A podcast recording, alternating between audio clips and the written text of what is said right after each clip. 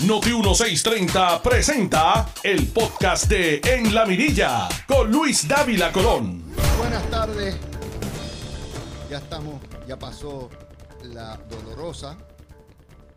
Interesante, en Puerto Rico como en Estados Unidos, pues ayer se pagaron las, no se pagaron, se rindieron las planillas de contribución sobre ingresos. Una nota que quiero tener sobre eso, sobre ese tema, es algo que sacó Axios, eh, que me parece importante, y es que en Estados Unidos, los que rinden planillas de contribución sobre ingresos y reciben reintegro son cerca de 70 millones de personas. El reintegro eh, les llega como, yo creo que el tío Paquito está más rápido, entre tres y seis semanas. Y la cifra promedio de reintegro es alrededor de unos 3.200 dólares. Esa nota es importante, primero porque la gente cree, en Puerto Rico no se paga contribuciones eh, federales, se paga estatales y mucho más. Pero esa, esa, ese reintegrito es el equivalente del bonito de primavera. ¿Por qué? Porque es como el bono. El bono de Navidad de 600 pesos, que no es otra cosa que un bono de 50 dólares por mes, es algo así como un, un salario retenido en ahorro y que se lo entregan a usted en diciembre, 600 pesitos. En Estados Unidos no hay bono de Navidad. Lo que sí hay reintegros. A la gente generalmente le sacan más de lo que tienen que pagar. Y ahí es donde viene el fenómeno ¿verdad? De el reintegro que llega. Eso, ese dinerito que debe estar llegando en las próximas seis semanas, lo utilizan las personas, los ciudadanos, o para mejorar la casa, o se van a viajar, o para eh, los gastos que tengan. Y les digo eso para que tengan una idea, ¿verdad? Lo que son los dos sistemas. Ese tipo de noticias no se cubre, pero eh, ahí está. Vamos a ir a otra nota importante que tenemos para hoy y es también de Estados Unidos. Esto salió en el Tampa Bay Times y en el Orlando Sentinel hoy y el que quiera leer la historia la puede ver. Yo la subí a Twitter. El Departamento de Justicia Federal, Homeland Security, el FBI y las agencias de inteligencia de Estados Unidos, todos radicaron, llevaron un caso con cargos federales por subversión, conspiración con la inteligencia rusa para sembrar insurgencia, discordia e impactar las elecciones. Y se llevaron en volanda a un grupo radical afroamericano llamado el Movimiento Uhuru, que está en San Petersburgo, en Florida. Se llevaron en volanda también, aparte del liderato del Partido Socialista de los Pueblos Africanos en Estados Unidos, y se llevaron también a cinco agentes secretos de Rusia operando en Florida para crear cuentas falsas, crear controversia falsa, regar desinformación y fake news cuestión de impactar los resultados electorales. De hecho, parte de la alegación es que este grupo subversivo también creó otra célula en el estado de Georgia. Uno se llama The Black Hammer, el martillo negro, los martillos negros. Y pasaban pasta, dinero, para mantener candidaturas que fueran que rompieran la unidad de partidos y afectaron y afectaran. Y usted dice, ¿qué diablos tiene que ver eso con Puerto Rico? Todo.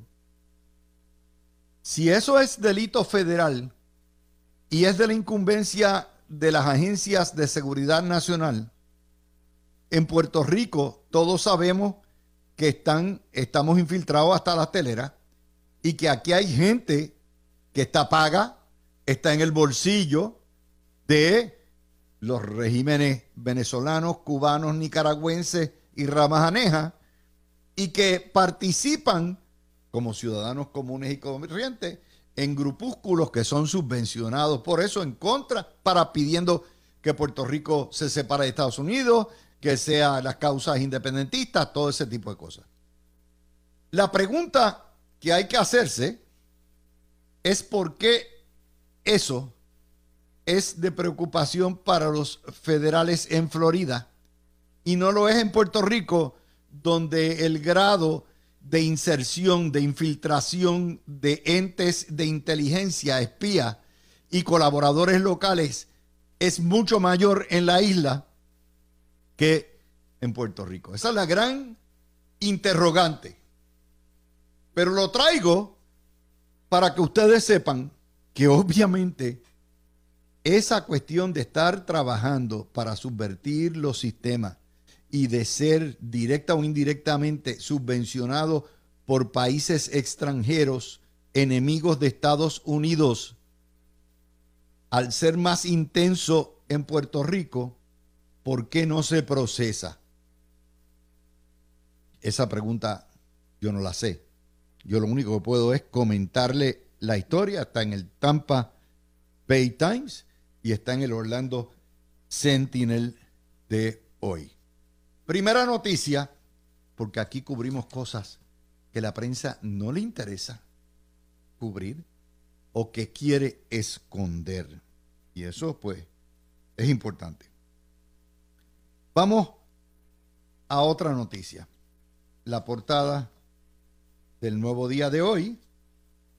Una portada que no nos sorprende porque precisamente lo hemos dicho aquí desde los huracanes para acá. Nuestros niños, nuestros estudiantes van en rápido deterioro en términos educativos. Este es el tipo de noticias evidencian el rezago académico en los estudiantes, las pruebas estandarizadas del College Board de escuelas privadas y públicas demuestran el lastre horrible que ha tenido en una generación el lastre de los huracanes y la pérdida de clases, el lastre de los terremotos, el lastre de la quiebra, de la bancarrota que está en su octavo, séptimo año, el lastre de la pandemia, no, la bancarrota técnicamente ocurrió en el 14, legalmente fue en el 16 que entró la Junta de Control Fiscal, ahora que son siete años. Y los niños están más colgados que nunca en las destrezas básicas de matemáticas, de inglés, lectura y redacción. No nos sorprende. De hecho, poco nos ha pasado considerando todas las tragedias que hay. Nos dice que eso es una tendencia alarmante, a pesar de que eso ha ocurrido en el mundo entero, incluyendo China, Europa, Suramérica, eh, pero el mundo entero no ha tenido la secuencia de desastres ni el tiempo de desastres que hemos tenido, que hemos tenido aquí en Puerto Rico. Si usted mide desde el año 14, ¿verdad? Y, y recuerden, el recorte de escuelas, de personal y de todo eso no empezó con la Junta de Control Fiscal. Ya desde el tiempo de Fortuño y del tiempo, del tiempo de Alejandro García Padilla, había recorte, porque estábamos en quiebra. La quiebra ocurre de facto en el año 14, pero no es hasta el 16 que entra la Junta de Control Fiscal. Y en ese contexto, Puerto Rico lleva a palo limpio en desastres naturales o en desastres hechos por el hombre, como es la quiebra, eh, ese periodo. A nivel mundial, esa merma en destrezas básicas de educación se está dando, pero se está dando por razón de la pandemia, porque muchas sociedades tuvieron que cerrar, los niños no tenían acceso, eh, la enseñanza remota no es particularmente en los grupos más pequeños que se concentran menos, no es efectiva. Y eso ha pasado en Europa, ha pasado en China, ha pasado en Japón, ha pasado en Sudamérica, ha pasado en Estados Unidos, en Canadá y en Puerto Rico. Lo que lo hace distinto en Puerto Rico es que no es un solo factor, sino que son muchos y por más tiempo. Si usted suma que los huracanes pasaron el 17, se tuvo que interrumpir clases por medio, de, medio semestre clase, la tendencia, lo que hay, y añade a eso las horas lectivas, ¿verdad? Que se pierden, los días lectivos que se pierden de enseñanza, las deficiencias de la educación remota, lo terrible que es la Internet en Puerto Rico, las renuncias y retiros de maestros, el cierre de escuelas, usted tiene todos los elementos para ver que esa generación perdida está ahí. Y se trata de los niños que están en la isla y que hay una responsabilidad de traer al día. Dicen eh, en el College Board y los pedagogos que urge atención desde los grados primarios.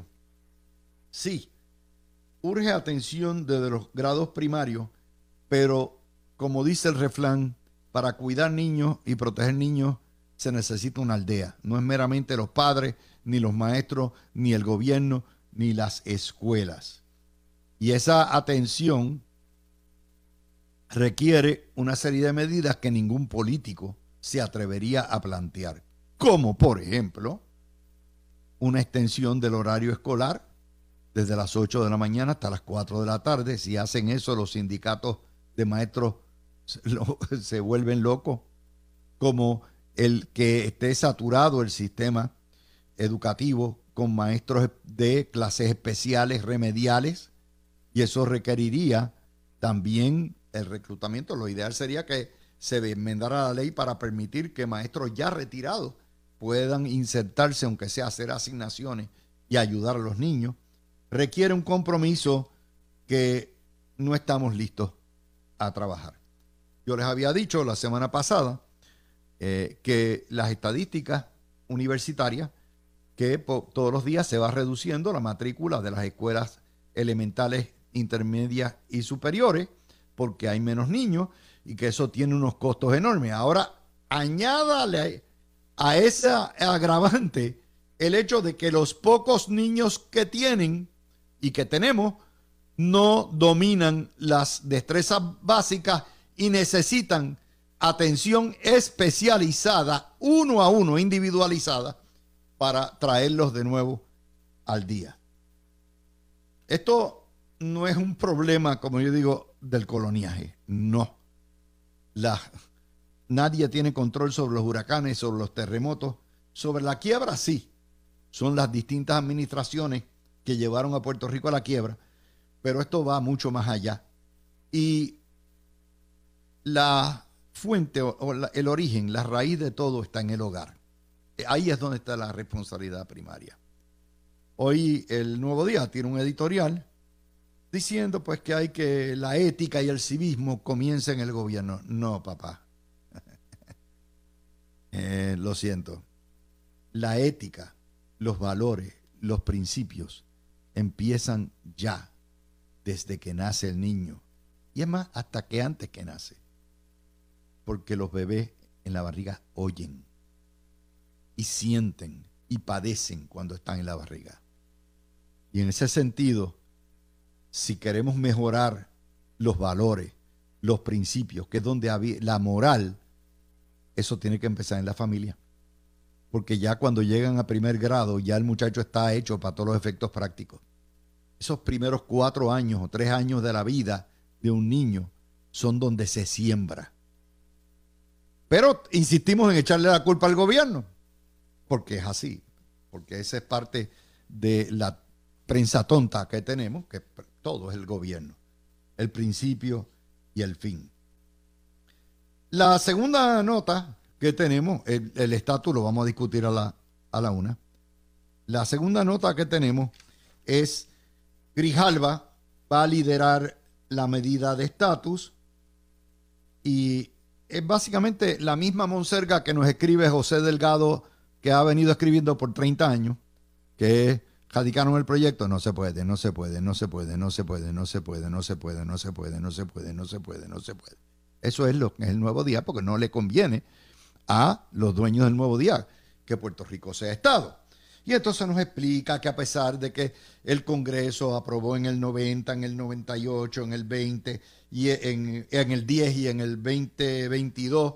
Proyectos en la Cámara, todos se han colgado en el Senado. Pregúntenle a Nuevo México lo difícil que es entrar a la Unión, que le tomó 62 años desde el primer proyecto para entrar a la Unión. Pregúntenle a Nuevo México. Por ahí nada más que tienen que empezar. Eh, esta medida propone básicamente la misma, pero el plebiscito no va a ser en las elecciones, sería en noviembre del año 25.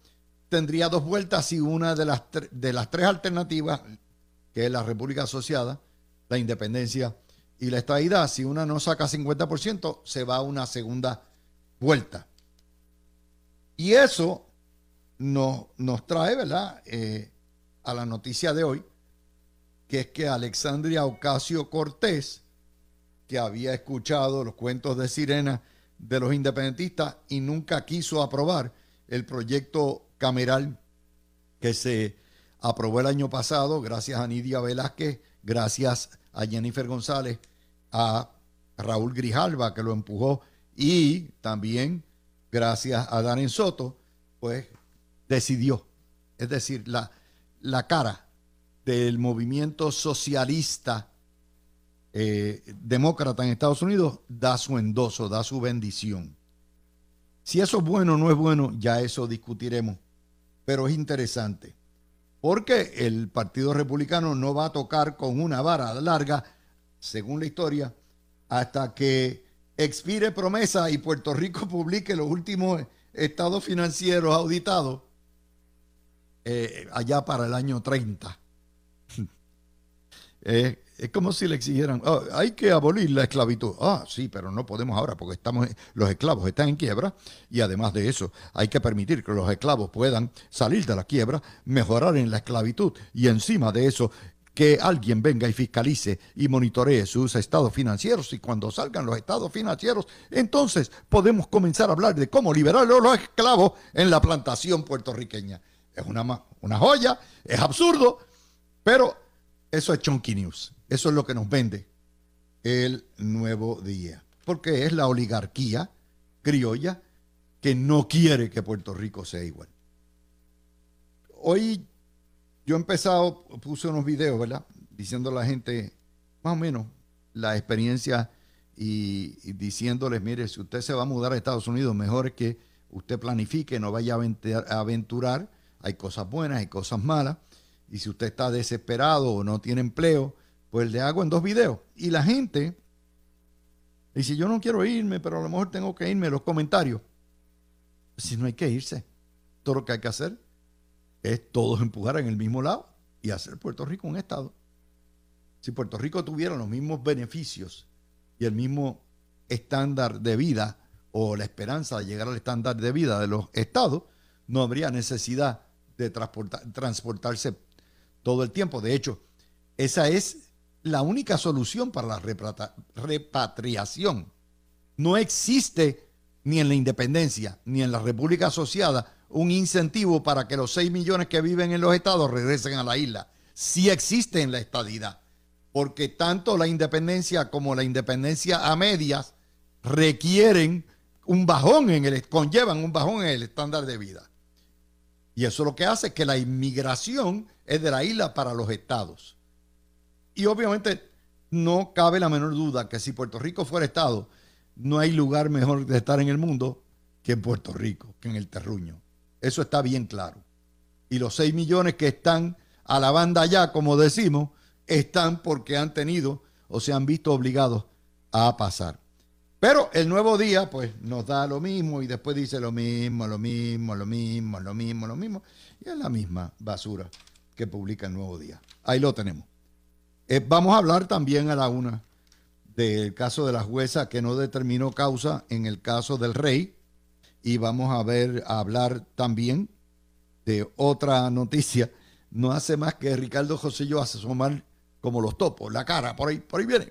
Ya sale George Soros y el Centro de Periodismo Independiente y eh, de Periodismo eh, Investigativo y forman el lío que si los las historias discretas que solamente pueden hacer estos señores, porque le tienen terror a que Ricardo Joselló venga y le hacen el mismo patrón que le hicieron a Pedro Joselló al principio del ciclo, del siglo, cuando decidió en el año 22, a lo mejor regreso o a lo mejor vuelvo, le hicieron la vida de cuadritos y ahí está la historia. Y obviamente todo es la corrupción, la corrupción, la corrupción. Señoras y señores, son las y 27. Hoy hay un solo video. Nos vamos con notiuno.com, notiuno Facebook, por ahí nos pueden escuchar. Y ya mismito vengo con Alan Maccabi en la próxima media hora. Tú escuchas el podcast de En la Mirilla con Luis Dávila Colón por Noti1630. De vuelta con ustedes, mis amigos, son las y 35, 2 y 35. Eh, quiero hacer una, nota antes de empezar con Alan. De hecho, con Alan vamos a empezar con este mismo tema. Eh, y es, yo he puesto en los medios, particularmente está en iHeartRadio y también lo pueden encontrar aquí en Facebook y en Noti1. Una, dos videos explicándole a la gente que mudarse de Puerto Rico a Estados Unidos, particularmente a Florida, requiere planificación, preparación y no ser, no ir en una expedición de casa sin tener nada seguro. Y explico los pros y los con. Hay mucha gente, de hecho, el condado de Oceola está esta semana reclutando eh, maestros porque no hay suficientes maestros. Muchos renunciaron después de la pandemia, se quedaron en las casas. Y como maestros están los policías, los enfermeros y todo eso. Sin embargo, no todo el mundo está listo para o preparado para mudarse de Puerto Rico. Porque hay ciertos renglones donde la vida es más cara en los estados y otros renglones donde la vida es mucho más cara en la colonia. Y todo va a depender de la familia, de la persona, de sus aspiraciones, de lo que hay y su capacidad para adaptarse a un nuevo entorno. Es como el que se muda de Laja, que viene a San Juan y tiene que buscar su empleo, tiene que buscar... Es, es bastante eh, complejo en términos de lo que hay. Entonces yo les doy una serie de consejos y decirle, mire, si usted está bien aferrado a su mamá, a su familia, usted no tiene trabajo o tiene eso, piense, o, tiene un trabajo seguro, piénselo, porque no todo el mundo está, tiene que planificar. Así que los invito a ver los videos. Eh, no hay una fórmula mágica. Eh, la calidad de vida no se las tengo que decir. Eh, pero la gente entonces se pone a pelear. No, porque mi terruño, no, porque esto, lo otro. No, no, mire, cada familia, habemos 9 millones de puertorriqueños, 6 millones viven en los estados y 3 millones en la isla. Y nadie está mal. Cada cual ajusta y a lo que tiene. Pero por si acaso tuvieran que salir, pues ahí está el video para que ustedes entiendan. Y vamos a la primera nota precisamente enmarcada dentro de esa realidad. Y le di la realidad que refleja el College Board con las pruebas eh, de eh, estandarizada. La página 3 hoy del vocero, con 1.500 millones más en el presupuesto este año, la Cámara agarró eh, lo que le envió la Junta de Control Fiscal y lo viró patas arriba en la partida que la Junta tenía para generar Puerto Rico lo que es la transición de energía eléctrica. La partida que, que dio, instruyó la Junta es 545 millones, pero allá van los politiqueros de la Cámara, de todos los partidos, y dicen, no, no, no, no, no, no, la mitad. El resto va para la Unión, eh, para lo que es las pensiones. Y ese es el salpafuera que nos la falta de disciplina, la falta, todo este tipo de cosas, sabiendo, tanto Tatito Hernández como los partidos de minoría, que a final de cuentas va a ser eh, la Junta la que va a determinar dónde va. Empezamos con Alan. Alan, estaba de vacaciones la semana que eh, pasa. Saludos Luis, no, no estaba de vacaciones, al contrario, una reunión eh, privada eh, de, trabajo que se me extendió mucho más, pero ya estamos aquí como todos los miércoles contigo y con ese público de Noti 1630 y La Mirilla, siempre Luis, un privilegio, un honor poder compartir contigo. Bueno, vamos a empezar. La situación en la colonia, las escuelas de en peor, la culpa no es de los maestros, hay muchas, muchas cosas que están en el tintero y vamos a hablar también de eh, esas, como los 1.500 millones que el, el lunes la Junta liberó con instrucciones específicas de cómo pagar y a dónde irían a pagar, la Junta, digo, la legislatura vuelve a hacer lo que le da la gana y tira eso. Adelante, Alan. Pues mira, Luis, eso es parte de, de, ser un territorio. Lamentablemente, a veces tú escuchas críticas diciendo de que la comisionada residente, en vez de estar trabajando por la estadidad, debe trabajar por los fondos federales y por conseguir más. Si fuéramos un Estado no teníamos que preocuparnos, tendríamos lo mismo que todos los Estados y nos enfocaríamos en las cosas grandes del crecimiento económico, de la educación, de la salud. Pero la Junta está aquí, está porque somos un territorio. Precisamente lo que tenemos es que terminar con este problema colonial territorial. Eh, tocaste un punto importante ahorita, Luis. Eh, cuando nos movemos de jurisdicción, alguien que de Lajas, como tú dijiste, se mueve a San Juan, se tiene que preparar, claro, es más cómodo porque no me tengo que montar eh, en un avión, no tengo que enviar cosas por barco o por avión, pero la realidad es que es un cambio de jurisdicción como cuando me voy a la Florida, North Carolina, Texas, a New Jersey, a Nueva York, a donde quiera que me vaya, estoy dentro de la misma nación, somos americanos, me muevo de jurisdicción, igual que de allá pueden venir acá, de acá podemos venir allá. Y Luis, tú nunca escuchas que cuando un puertorriqueño eh, que vive en abundancia y prosperidad y en éxito se va allá y compra propiedades, nadie dice que un boricua se le está quedando con las cosas en Florida o en Texas o, o en ninguna de las jurisdicciones ni estados. Solo se ve la ridiculez que vivimos aquí, que mientras mantengamos este coloniaje, este territorio, mientras mantengamos esto sin anexarlo, integrarlo y convertirlo en un Estado soberano, Luis, vamos a seguir teniendo estos cuatro gatos que no tienen nada más que hacer, que les pagan para desordenar, para ir en contra de la ley del orden y de todo lo que vivimos aquí en la isla. Fíjate que aquí ya los grupos eh, separatistas se tiraron a exigirle al Congreso que quieren vistas en español.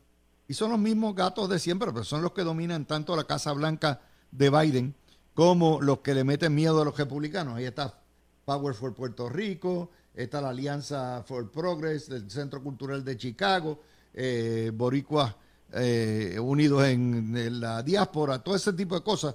La misma, o sea, el peor enemigo del Puerto Rico son los propios puertorriqueños.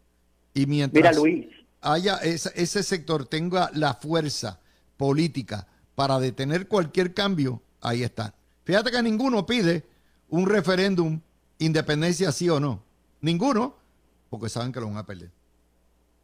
No, definitivamente, y lo perderían abrumadoramente, porque ya el pueblo ni quiere el coloniaje, el territorio, ni quiere la independencia, ni quiere una independencia para luego una libre asociación, lo que quiere es la estabilidad, ya ha quedado claro. Y, y mira, Luis, qué cómico que esos sectores que están con el progresismo, el populismo de la izquierda radical, jugando con esos temas, Mira, todos viven en la nación, la mayoría están allá, hablan inglés perfecto, es simplemente la politiquería de obligar a traer cosas en español para tener un nicho, para complicar el juego. Y ahora mismo, eh, algo importante que estamos viendo en todo este proceso que se va, a reactivar, que, que ya mañana se va a anunciar, que es el mismo proyecto que fue aprobado por todos los demócratas y, unos 20 republicanos, va a volver. Ahora, el problema que estamos viendo, Luis, es que no estoy viendo republicanos que son los que tienen el control. Jennifer es republicana, pero ¿de qué vale que Alexandra Ocasio Cortés, que los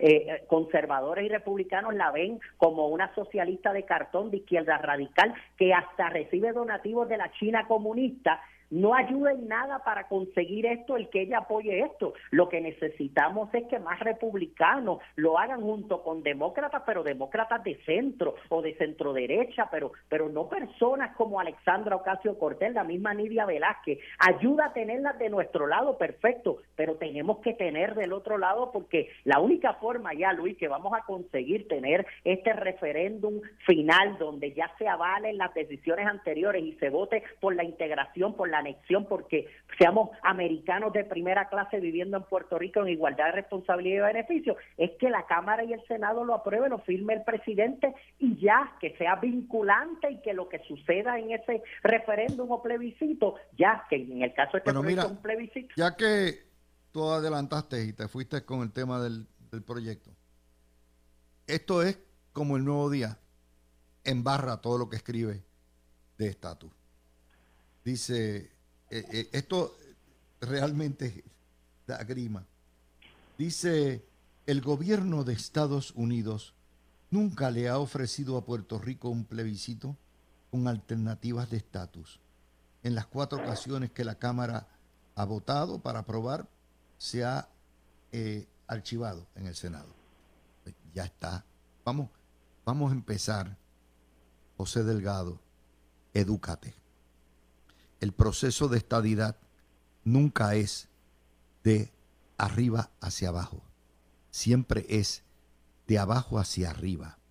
No ha habido un solo caso donde el Congreso haya ofrecido plebiscitos y mucho menos fórmulas de estatus. Una vez el origen de todo proceso de estadidad o de independencia empieza en los territorios, ya sea por referéndum, ya sea por resolución conjunta legislativa, ya sea por asambleas. Y una vez se solicita, el Congreso entonces tiene que actuar Cámara y Senado. Y entonces, cuando se aprueba un proyecto de ley que se llama Statehood Bill, ya sea Statehood Act, que es para organizarlo, o un proyecto de estadidad, entonces es que el Congreso le da al pueblo y manda una opción y le dice, yo tengo este proyecto de ley para hacerte Estado, ¿lo quieres o no lo quieres? ¿Sí o no? Eso demuestra la ignorancia del corresponsal del nuevo día que sabe muy bien cómo se juega el juego y mucho menos a nadie le han ofrecido ni la libre asociación, ni la, la independencia, junto con la estadidad. Así que estás pidiendo de nuevo eh, peras al olmo. Y estas cosas hay que decirlas porque si no, la gente se cree el embuste que le pega el chonqui.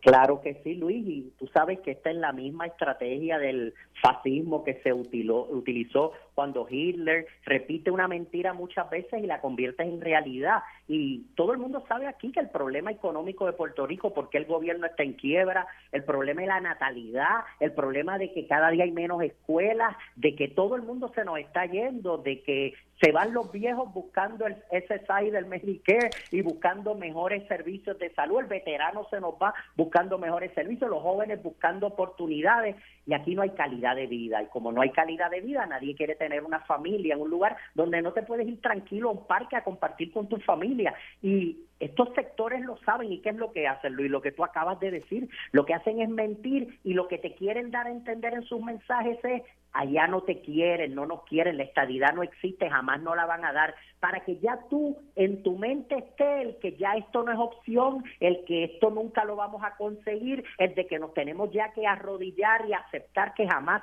seremos recibidos y entonces busques otras opciones y tratar de que en tu mente te muevas a otra opción menos mala si no puedes tener la buena que tú quieres tener. Esa es la estrategia, por eso el junte que tú tanto hablas de todos estos sectores de izquierda radical para engañar al pueblo de Puerto Rico y tratar lo que necesitan es ganar una vez. Después que ellos ganan una vez, se apoderan de todo y prácticamente casi es imposible sacarlo. Y eso es lo que quieren, porque saben que si logramos la estabilidad, la integración, la anexión es permanente, es para siempre, no hay marcha atrás. Y el pueblo va a estar. Darle unos, unos datos. Eh, el término o la pretensión que tiene el nuevo día y Chonky de que hay estadidad al al instante es una falacia. No existe la estadidad al instante. Todos los procesos legislativos toman tiempo, pero aparte si empezamos a marcar la primera vez que hubo una mayoría clara por la estadidad fue en el 2012, llevamos 11 años en eso. Luisiana le tomó 8 años. Indiana y Mississippi 7 años. Maine le tomó 35 años. Le tomó también a Florida, 23 años. Miren todos los congresos que hay. Texas, 9 años. Wisconsin, 9 años. Eso de que hay, y obviamente no les tengo que decir a Nuevo México, que le tomó 61 años. Y a Hawái, si usted cuenta desde la anexión que fue en el 98 al 58 que fue que admitieron, son 58 más 2, son casi 60 años a Hawái y Alaska, ni lo digo, desde que desde Stuart's Folly en el 1867 creo que fue, hasta que se convirtió en Estado. La teoría esa de que hay estadidad al instante y que, y que es el Congreso lo que tiene que aprobar es totalmente falso. Vayan nuevamente a las páginas del libro que tenemos, tanto Zulma Rosario como este servidor, con otros compañeros del grupo de investigadores puertorriqueños, Breakthrough from Colonialism, An Interdisciplinary Study of Statehood, en la página, déjeme ver cuál es esta paginita, porque a mí me gusta eh, tener estos casi mil y pico de, páginas. Eh, está en una de las tablas al final, eh, como la página 1300. Búsquenlo que ahí está la tabla. Alan. definitivamente, Luis, lo has explicado y mira, estás hablando de estados como Texas, como New Jersey. Y mira la cantidad de tiempo que le tomó, porque es que aquí no hay marcha atrás, aquí tan pronto te integras y te anexas a la nación como un Estado en igualdad de derechos y de beneficios y de responsabilidades, ya es para siempre y tiene un proceso y hay unos formalismos y parte de lo que Puerto Rico tiene que trabajar es que tiene que lograr más respaldo del, del grupo conservador de los republicanos. Tienes toda la razón. El Partido coincido contigo, coincido contigo que el endoso de Alexandria Ocasio Cortés puede ser el beso de la mujer araña. ¿Por qué? Porque Alexandria es vista como comunista por parte del Partido Republicano. Eso es como si el diablo lo endosara para ellos, ¿verdad? Eh, no, no que sea diablo, sino que lo endosara. Y eso va a hacer más difícil la labor de Jennifer González y de Luis Fortuño y de Johnny Méndez y, y todos los lideratos republicanos del Partido Nuevo Progresista de convencer a los congresistas republicanos a que apoyen ese proyecto.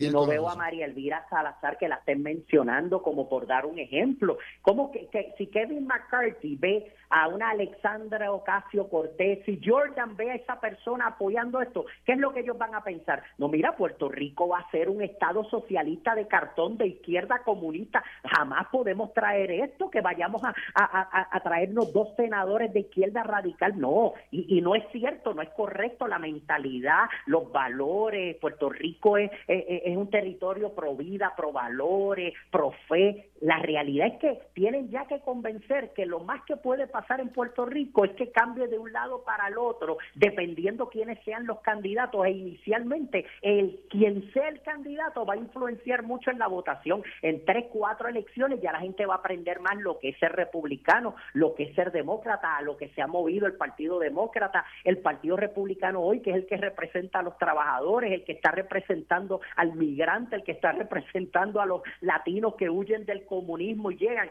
pero todo eso hay que educarlo, hay que enseñarlo y es lo que Luis no vemos en Puerto Rico, utilizan la estadidad para ganar elecciones colonialistas territoriales, pero el norte realmente no es estadista, no se está haciendo ese trabajo a nivel de masa completo aquí como allá, aunque hay que reconocer Luis que Ricardo Rosselló con la delegación extendida ha avanzado muchísimo en el trabajo a nivel nacional. Sí, pero de nada vale eh, o no vale mucho que se avance en la manera eh, que lo hace Ricardo José sin tener presupuesto, sin tener personal, sin tener apoyo, que obviamente son trabajos, es como el de Jennifer González. Jennifer González por sí solita no puede. Esto tiene que ser una gesta de pueblo y de gobierno, y el gobierno este no ha puesto un centavo en esto, con excepción de lo que le pagan los delegados, un millón de pesos. Eso Luis, no ha eso te iba a decir, que no le paguen nada a delegados, que pongan todos esos millones en la voluntad del pueblo. Mira a Tatito Hernández gastando dinero del pueblo en contra de la voluntad. Mira a George Soros. George Soros se está poniendo millones y millones porque quiere llevar a Puerto Rico a la independencia. Y los estadistas que tienen el favor del pueblo y el mandato del pueblo no acaban de entender que dejen ya de estar una clase política pensando en ellos, en sus posiciones y en ganar elecciones coloniales y que su norte debe ser con seguir la integración, la anexión, que Puerto Rico sería un Estado soberano. Pero por eso es que estas cosas hay que cogerlas, digerirlas y desmontarle el discurso a José Delgado, porque desafortunadamente no hay medios estadistas y además de no haber medios estadistas, no hay corresponsales estadistas en la ciudad de Washington DC, por lo tanto se despachan con la cuchara grande. Eso es lo que, lo que hay, ¿verdad? Lamentablemente. Eso es lo que le digo. Nuevo México le tomó 62 años, sí, gracias a José que me, me envió la de eso. Le tomó, él está en la página 1277 y así sucesivamente. Hawái le tomó desde el caso Masi de los años 30, si usted quiere sumar, que fue ya lo que, lo que colmó la copa, le tomó casi 25 años, pero si usted lo cuenta desde el referéndum del 40, le tomó 18 años. Alaska, si usted lo cuenta también desde los 30, pues también, pero si lo quiere contar desde el primer plebiscito, que fue en el 46, pues eso lo lleva a 12 años. O sea, eh, ¿a dónde estamos? O sea, todavía estamos luchando derechos civiles. Gracias a Alan por estar con este servidor, mis amigos. Tú escuchaste el podcast de En la Mirilla con Luis Dávila Colón en Noti 1630.